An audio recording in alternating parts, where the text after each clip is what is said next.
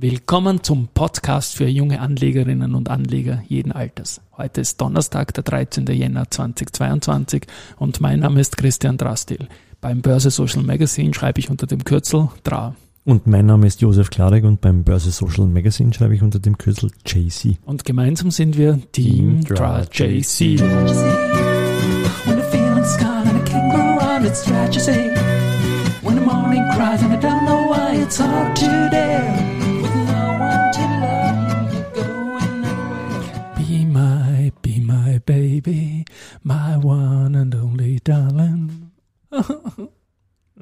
Traurig. Ronnie Spector ist verstorben. Be Ron my little Spector. baby. Ja, The Wall of Sound. Ich habe dieses Lied als, als Wall Ein of Sound, Highlight. ja. das, der Phil Spector, der nicht so, der ist vor einem Jahr gestorben und ist gar nicht so gut reportiert in seinem Gesamtschaffen wirklich, außerhalb der ja. Musik. Das lassen wir mal weg. Unschuldsvermutung, die Schuldsvermutung gilt auf jeden Fall für genialste Musik von den Beatles über die Ronettes, über, über die Stones, ja. Und als Influencer für die ganzen 80er-Jahr-Bands, die Ja. dann einfach auch nochmal die Wall of Sound neu erfunden und nachgespielt haben. Ja. Ja, na gut, na gut, na gut. Dafür dürfen wir diesen hier spielen, glaube ich.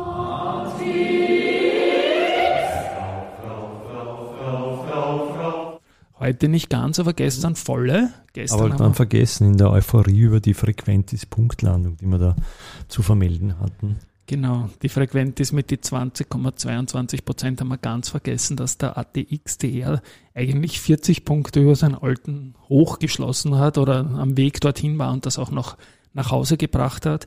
Also wir haben jetzt einen neuen ATX-DR-Rekord vom 12. Jänner stehen, der bei 8.112,86 Punkten ist. Und ja, Happy ATX-DR und der ATX kommt den 4.000 Punkten damit natürlich auch wieder deutlich näher. Intraday sind wir jetzt ganz ein Hauchel drunter bei 8103 Punkten im Moment. Ja. Mhm.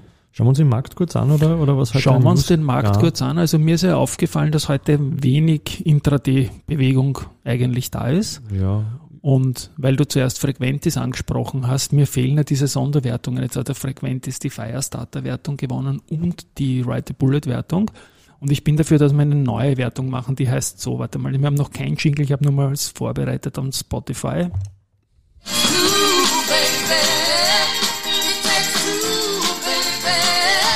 It Takes Two Baby Wertung oder ohne, mit oder ohne Baby.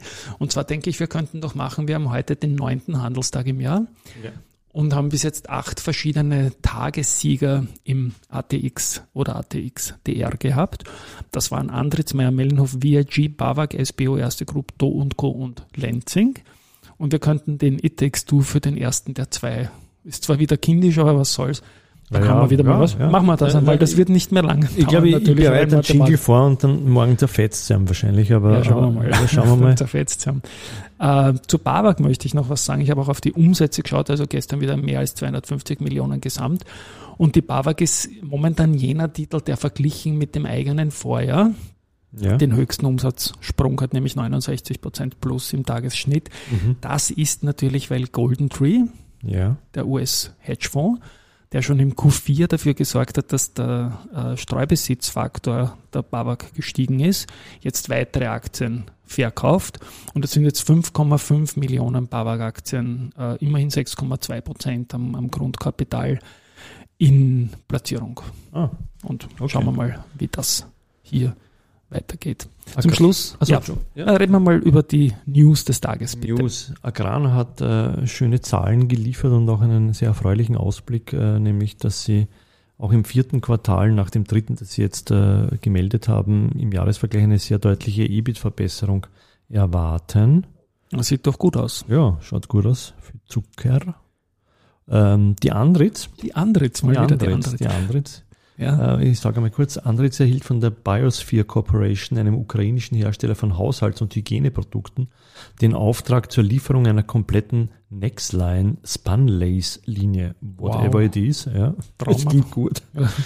ähm, ja, die, Na, na, da müssen wir einen Jingle machen. Haben wir gesagt und den machen wir auch. Und zwar wir mit dem Kumpel Michi gibt es ja monatlich eine Session ja. Und dann nehmen wir einen Antrittsjingle das nächste Mal auch auf. Da habe ich schon eine Idee, aber das möchte ich nicht irgendwo aus dem Spektrum von Spotify äh, entwenden, sondern Ausborgen.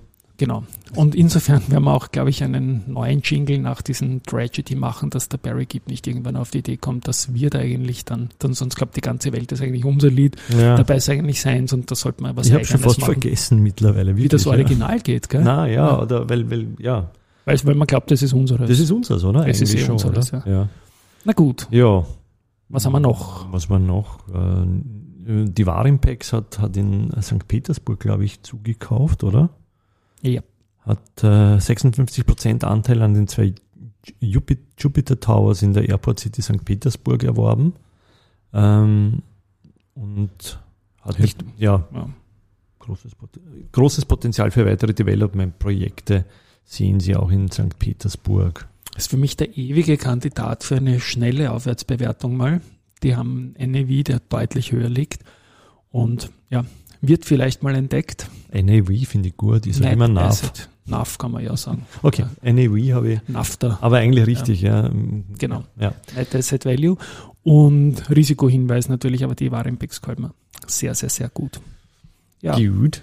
Ohne Risikohinweis und da möchte ich nochmal zum gestrigen Tag kommen. Das ist der, wo man zwischen Norbert Blüm und Gernot Blümel und Superfund herum navigiert haben, haben ja heute die Tageszeitungen natürlich alle, Boulevard hat aufgemacht, damit Blümel, Blümel wird Chef von Superfund.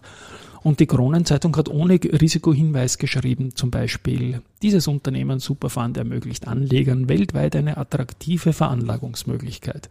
Das ist schön, ja. Wunderschöne Sache. ja.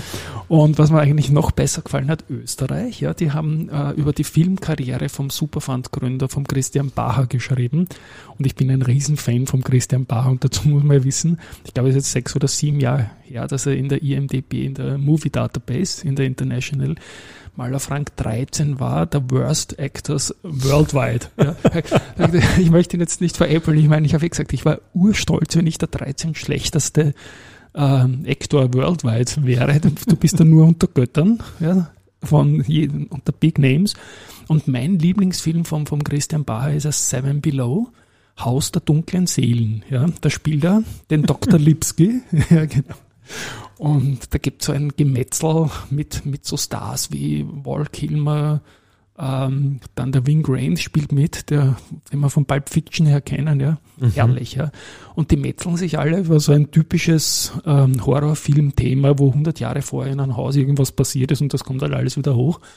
Und Also der hat in mehreren P- Filmprojekten. Ja, mir ja, gedacht, der der war Wall Street er war er dabei, Genau, das, das war mir genau. noch im, im, im Call. Dass er- 2 natürlich, nicht im Einsam. Ja, Im aber Einsam. da, da hat er einen Gastauftritt oder irgendwas gehabt, und, aber der Genau. ist in anderen Filmen auch aufgetaucht. Ich glaube? Money Never Sleeps hat der geheißen, der zweite Teil von Wall Street. Okay. Und ja, aber Seven Below ist wirklich eine ganz, ganz große Empfehlung. Und da sind sie irgendwie in so einer Zeitspanne, in so einer Time Warp auch drinnen, was wir auch von der Rocky Horror Picture Show her kennen. Also ganz, ganz große Geschichte und Hut ab. Und ich bin, bin wirklich gespannt, äh, wo das jetzt hingeht mit dem Gernot Blümel auch. Ich habe auch in allen Tageszeitungen geschaut nach einem Hinweis auf dem Laptop, ist aber nichts gekommen. Man hat sich den Schmäh verkniffen irgendwie.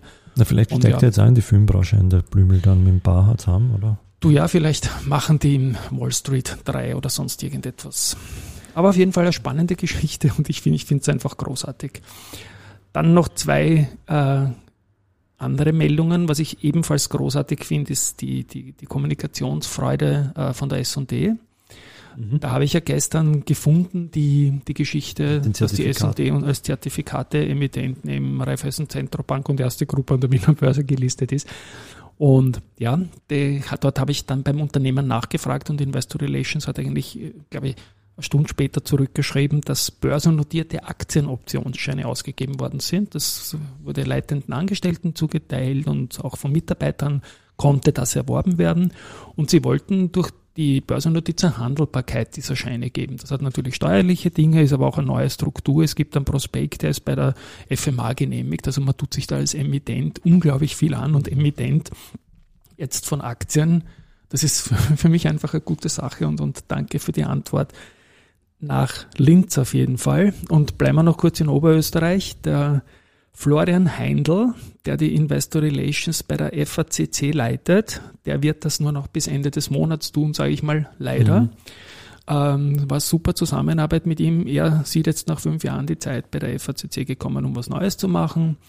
Und der war dort ja immerhin auch im Treasury tätig und war Vice President. Also das war ein, ein war und ist ein sehr guter Mann. Ich danke für die gute Zusammenarbeit. Sein Nachfolger, ich kenne ihn persönlich noch nicht, ist aber auch ein guter Mann. Das wird der Michael Steirer sein, der der Controlling-Leiter bei FACC ist. Mhm. Also es ist immer gut, wenn Investor Relations ein bisschen in die Richtung Treasury Controlling, wenn man da additives Wissen aus dem Konzern mitbringt und, und alles Gute an die FACC und, und dir im speziellen Florian natürlich.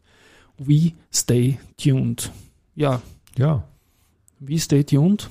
Passt. Glaub, Dann spielen wir unseren Abspann und sagen Baha, Baba. Baba, Baba. ciao.